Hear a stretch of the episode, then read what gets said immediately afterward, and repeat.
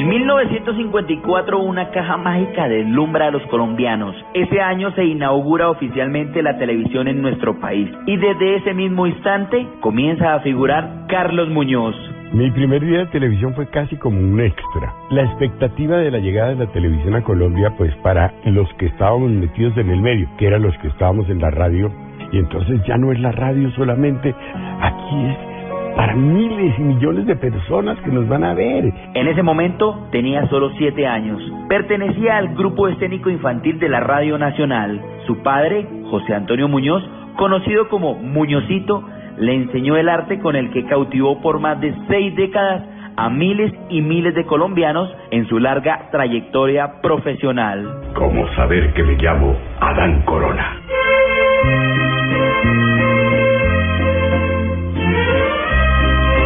Primer personaje y que tendría gran aceptación aún siendo muy joven fue como el sobrino, un médico de Alicita, en la comedia Yo y tú.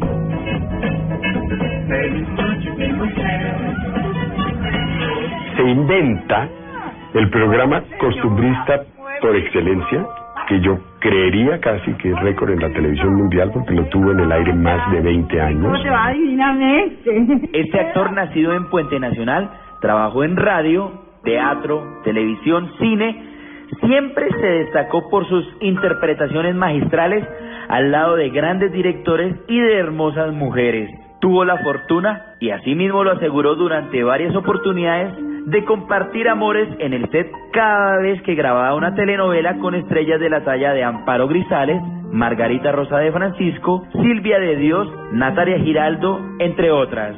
Y eso me satisface mucho. Dios me dio todo. Carlos Muñoz se negó a dirigir. Prefería estar delante de las cámaras. Participó en más de 40 producciones nacionales, pero sin duda, papeles como el de Adán Corona en Pero sigo siendo el rey. Lo que yo daría porque mi mujer en vez de una hija me hubiera dado un hijo. Por favor, don Adán, no diga eso. Ya lo dije. Mire que Dios lo puede castigar. ya me castigó. El padre Pío V en la novela San Tropel, un sacerdote que se dormía dando misa. ¿Usted sí cree que, que ese muchachito tan, eh, tan nervioso, así como ha resultado, si va a resistir la disciplina de un colegio? O el hombre mayor y enamorado de su sobrina Epifanio del Cristo en Caballo Viejo. Es un sentimiento que tú nos diste a los hombres, ¿no? Pues bien, me enamoré. El esposo de la diva de la televisión colombiana Amparo Grisales en Doña Flor y sus dos maridos. O una de sus últimas interpretaciones magistrales en la novela del canal Caracol, ¿Dónde carajos está Umaña? ¡Lore! ¡Lore! No puede ser. Tú no eres Lore. Ya estoy alucinando, qué horror. Eres tú, eres tú. Señorita Lore, ¿se, se, ¿se quiere usted casar conmigo? hicieron que se quedara no solamente en la memoria, sino también en el corazón de los colombianos. El- el- la suma de todo esto hace que tal vez yo haya tenido el reconocimiento. Su amor por la actuación la llevó hasta el último día. Eso sí, sus dos amores que acompañaron su carrera en las artes escénicas fueron su esposa Luz Helena y su hija Manuela. Dios me dio una familia maravillosa, una esposa increíble, una hija, Manuela, extraordinaria, y dos hijos más del primer matrimonio de mi esposa, que adoro con el alma, los quiero igual, son mis hijos también.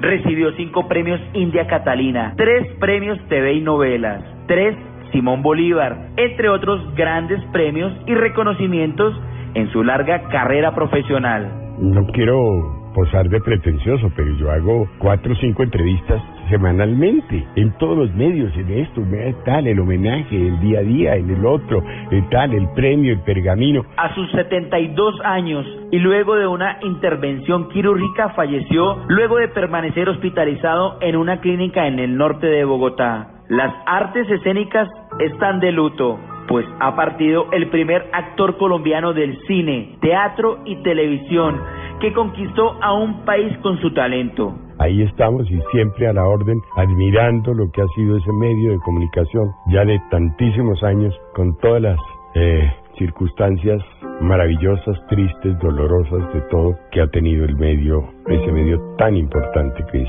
el espectador. Mil gracias a ustedes. su pelo y barba blanca. Adiós al gran Carlos Muñoz.